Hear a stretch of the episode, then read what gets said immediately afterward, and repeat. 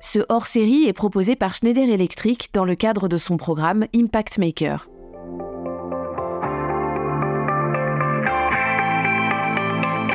Bonjour à toutes et à tous et bienvenue dans ce premier épisode d'Impact Maker.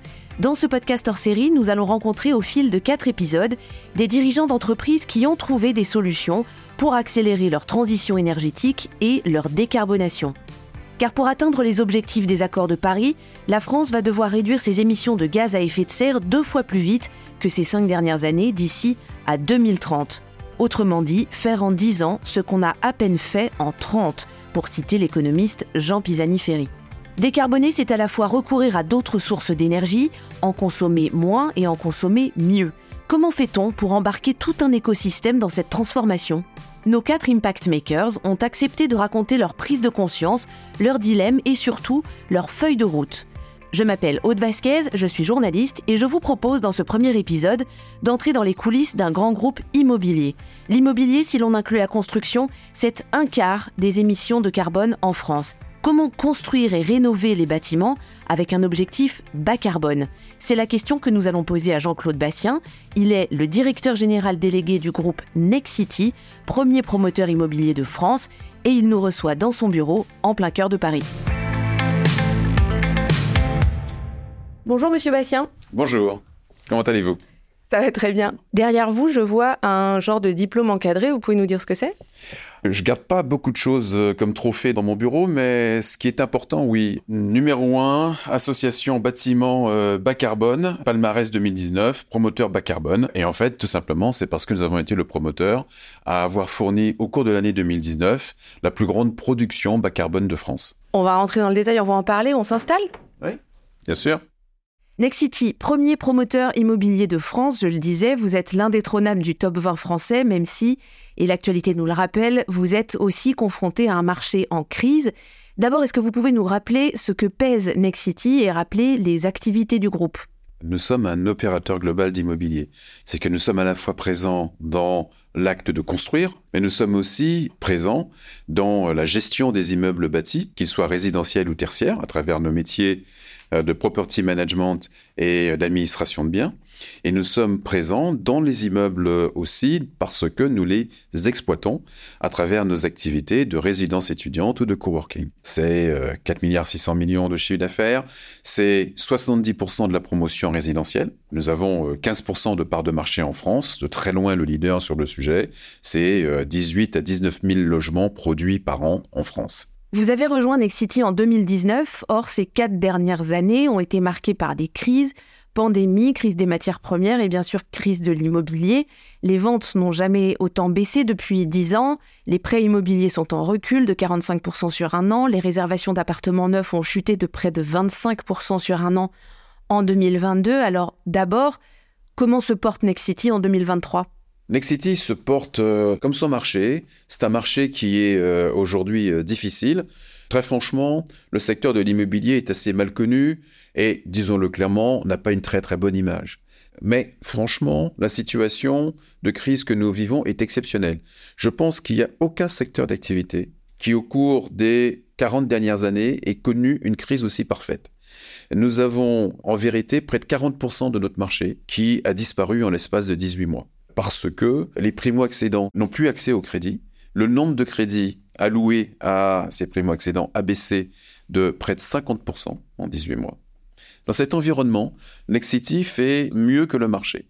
Nous avons une baisse de 20% de nos activités de promotion résidentielle, alors que le marché baisse de 40%. En tant que dirigeant, comment est-ce qu'on s'adapte à un contexte aussi hostile? Alors, quand on est dirigeant d'entreprise, et je fais euh, ce métier depuis euh, plus de 30 ans, euh, diriger des entreprises, le sujet, c'est pas de commenter l'actualité. Le métier du dirigeant, c'est de comprendre si l'environnement et sa déformation est de nature conjoncturelle ou structurelle. Le moment de difficulté qu'on rencontre, est-ce que c'est un moment à surmonter ou un moment qu'il faut surmonter tout en transformant l'entreprise? Ça, c'est absolument clé pour pouvoir ajuster sa feuille de route. La deuxième compétence euh, que doit mettre en œuvre un dirigeant, c'est euh, l'agilité pour pouvoir effectivement ajuster la trajectoire de l'entreprise, aux difficultés du moment. Et parfois, il faut savoir accepter que les choses aillent moins vite, moins fort.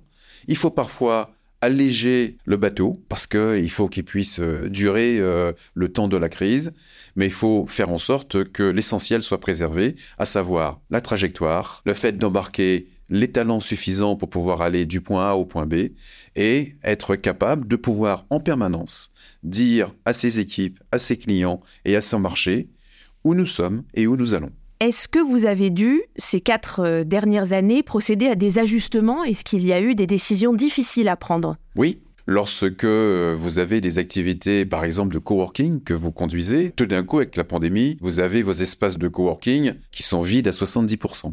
Bah, qu'est-ce que je fais avec euh, mes 40 espaces qui sont à 30% occupés? Est-ce que j'arrête Est-ce que je considère que ce métier-là n'a plus d'avenir? Bah, La réflexion que nous avons eue pendant la pandémie, c'est de dire en fait qu'est-ce qui va se passer après? Avec le développement du télétravail, du travail à distance, cette pratique-là va rester après la pandémie. Et donc pendant la pandémie, nous avons décidé d'accélérer en sortie sur le coworking. On a eu raison, puisque ensuite nos espaces étaient pleins à 95%.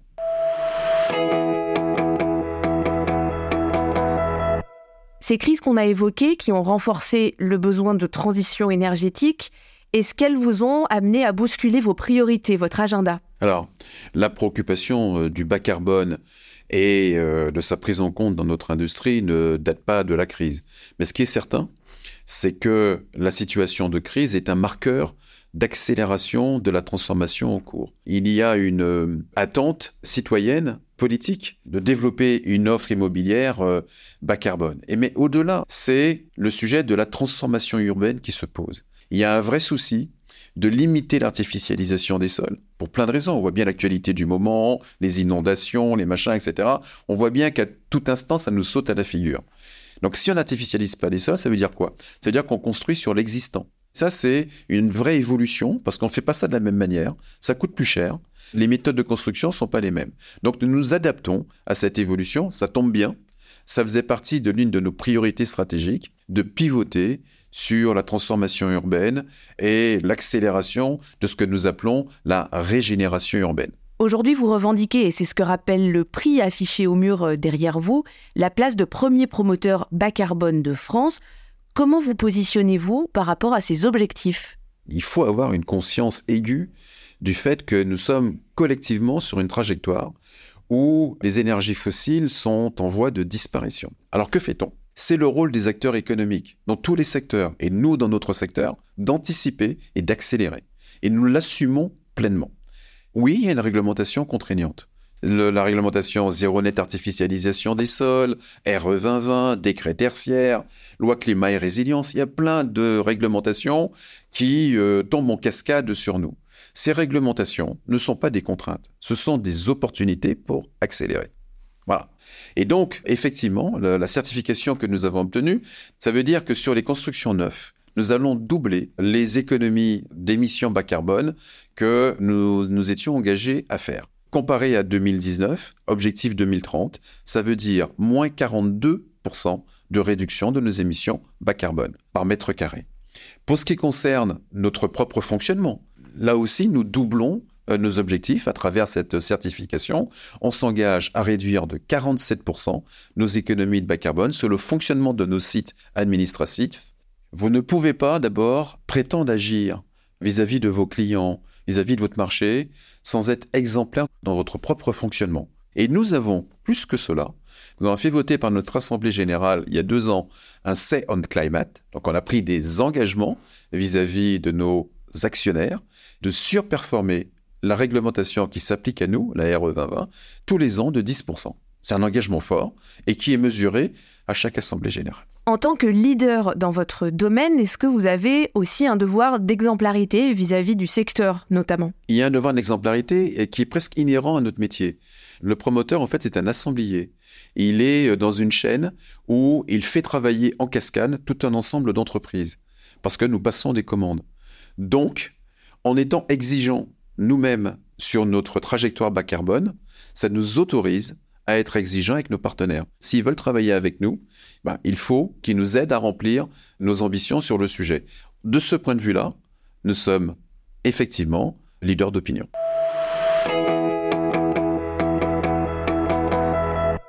Comment est-ce que vous procédez pour former vos collaborateurs, puisqu'il y en a plus de 8000 dans le groupe Next City? Alors, dans le cadre du Green Deal qu'on a re-signé en 2022, sur nos métiers de services immobiliers, on a pris l'engagement de former 1000 collaborateurs à la rénovation énergétique.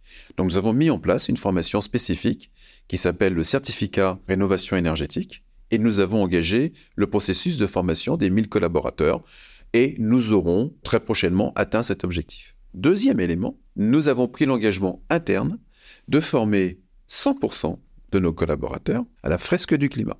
Si 8200 collaborateurs de Nexity sortent de ces formations en adoptant pour eux au quotidien deux, trois gestes éco-responsables, nous contribuons collectivement à faire en sorte que nous puissions réduire nos émissions de gaz à effet de serre euh, sur l'ensemble de la planète. Alors parlons de résultats. Où est-ce que vous en êtes aujourd'hui sur ces engagements? Par rapport à nos objectifs, nous sommes parfaitement en ligne. Nous sommes engagés euh, à rénover 10 euh, 000 logements à horizon 2025. À date, nous avons réalisé 7 000 rénovations. Sur notre trajectoire euh, d'émissions bas carbone par mètre carré, objectif moins 42% à horizon 2030, au moment où je vous parle, nous sommes parfaitement en ligne, même un peu en avance sur nos implantations sur le territoire, euh, les éco-gestes qui sont adoptés par nos collaborateurs euh, nous amènent à faire de l'ordre de 1000 heures d'économie d'énergie par jour. Pour décarboner le bâtiment, le premier levier aujourd'hui, c'est le bâti existant. C'est la plus grosse partie du chantier. Oui, c'est la plus grosse partie. Euh, parce que le neuf ne représente qu'un pour cent du parc. Et donc, l'essentiel du bâti concerné par la rénovation énergétique est déjà là. Donc les rénovations énergétiques, c'est la question des passoires thermiques. Il y en a 7 millions en France sur les 37 millions de logements au total. L'objectif fixé par le gouvernement, c'est 95% du parc immobilier rénové d'ici à 2050. Quelle est l'ampleur de ce chantier chez Next City et où en êtes-vous? Sur euh, le parc de logements collectifs sur lequel nous sommes syndic de copropriété, il y a 17% du parc qu'on peut considérer en nécessité de rénovation énergétique. Ces 17% du parc, ça représente à peu près 30 000 logements. À date, nous sommes en cours de rénovation de 7 000 logements à travers le vote de travaux de rénovation énergétique dans à peu près 80 copropriétés. Comment on fait pour réussir à enclencher donc 25 000 rénovations énergétiques dans les prochaines années? Réussir rénovation énergétique, c'est d'abord de la pédagogie. Il faut expliquer à ceux qui sont propriétaires ou occupants de ces logements pourquoi la rénovation énergétique est nécessaire. Parce que tous les Français ont entendu parler, ou la grande majorité des Français ont entendu parler de la rénovation énergétique. Mais lorsqu'ils regardent en détail, la première chose qu'ils retiennent, c'est que ça coûte cher en moyenne 20 à 30 000 euros par logement. Ça coûte cher. Deuxième chose qu'ils remarquent, c'est que dès lors qu'ils commencent à chercher comment on fait, ça leur paraît très compliqué. Alors comment vous faites pour convaincre? Donc vous avez deux problèmes à résoudre. D'abord, simplifier la démarche. Ça commence par faire un audit énergétique. Il faut proposer au syndic de copropriété de faire un audit, tout simplement pour avoir la situation de la copropriété en termes de consommation énergétique et d'efficacité énergétique. Une fois que cet audit est fait, il faut ensuite proposer des plans d'action. Quel type de travaux il faudrait faire Quelle est la priorité des travaux à réaliser La troisième étape, leur proposer les entreprises pour faire ces travaux.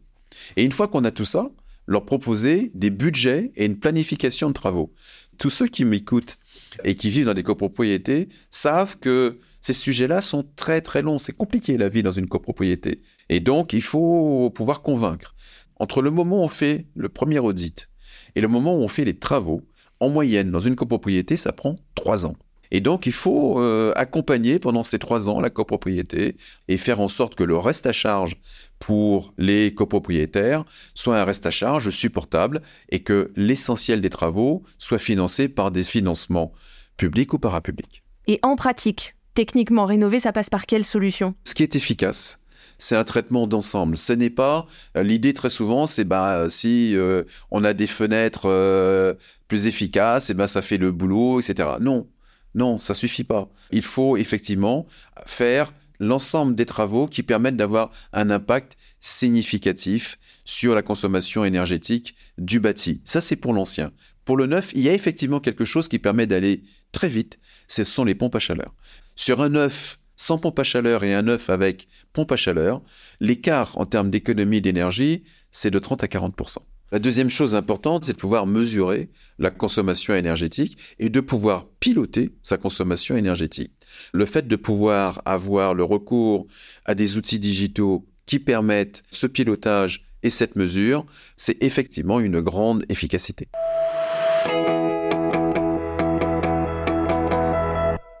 Alors, faire de la pédagogie avec les propriétaires, pour le moment, ça ne semble pas euh, suffire, puisque les rénovations en France patinent, en tout cas au vu des échéances fixées par la loi. Alors, quels sont les freins et pourquoi ça bloque? Dans le bâti, avec les copropriétés, le frein majeur, c'est l'importance du reste à charge financier.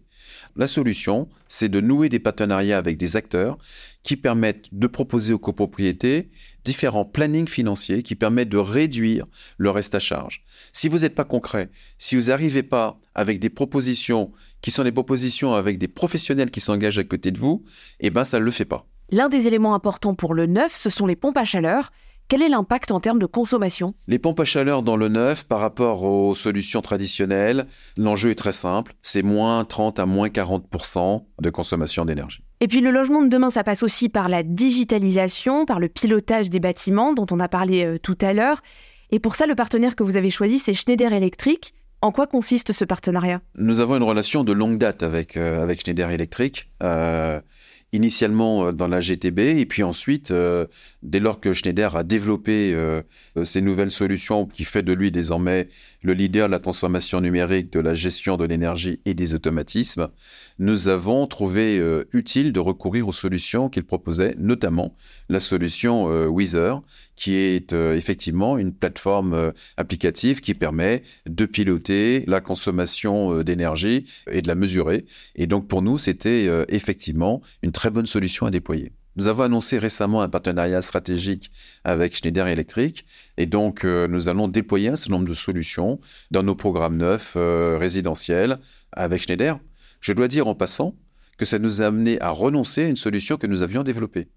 Comme quoi, le partenariat parfois permet d'aller plus vite. Jean-Claude Bastien, un mot avant de terminer pour les décideurs qui nous écoutent et qui sont, comme vous, face à ce défi de la transition énergétique et notamment des coûts que cela implique. Alors combien ça coûte? Qu'est-ce que ça coûte? Dans notre secteur d'activité, se projeter sur un environnement euh, de production bas carbone, ça nécessite de revoir ces procédés constructifs. Si nous comparons les procédés constructifs, c'est-à-dire que si on considérait que faire du bas carbone, c'est euh, ajouter par rapport à ce que nous faisons aujourd'hui, l'impact en termes de coût, c'est 5 à 7% de plus. Donc, le bas carbone, initialement, ça coûte plus cher. Si on ne peut pas transmettre l'impact coût dans ces prix, nous avons un impératif, c'est de repenser nos procédés constructifs pour absorber dans nos coûts de production l'impact coût additionnel du bas carbone. Et je pense que c'est une solution nécessaire. Il faut impérativement repenser son modèle économique. On ne peut pas considérer que faire du bas carbone, c'est ajouter quelque chose à ce que nous faisons déjà. Ça, je pense que c'est une erreur. La vraie solution, c'est l'opportunité de repenser son modèle et de la façon de faire. Quel conseil donneriez-vous aux entreprises qui s'engagent sur cette voie, dans votre secteur et au-delà d'ailleurs? Euh, Deux conseils. Premier conseil, regardez les choses en face. Encore une fois, la décarbonation n'est pas un choix. C'est une obligation. Il faut accélérer et saisir l'opportunité, notamment l'opportunité réglementaire, pour repenser son modèle. Le deuxième exemple, c'est engager ses collaborateurs. Parce que les transformations que nous allons imposer dans nos entreprises vont toucher aux façons de travailler, aux façons de délivrer nos produits et peut-être même toucher à la façon de faire travailler nos équipes et même toucher à notre volume d'emploi.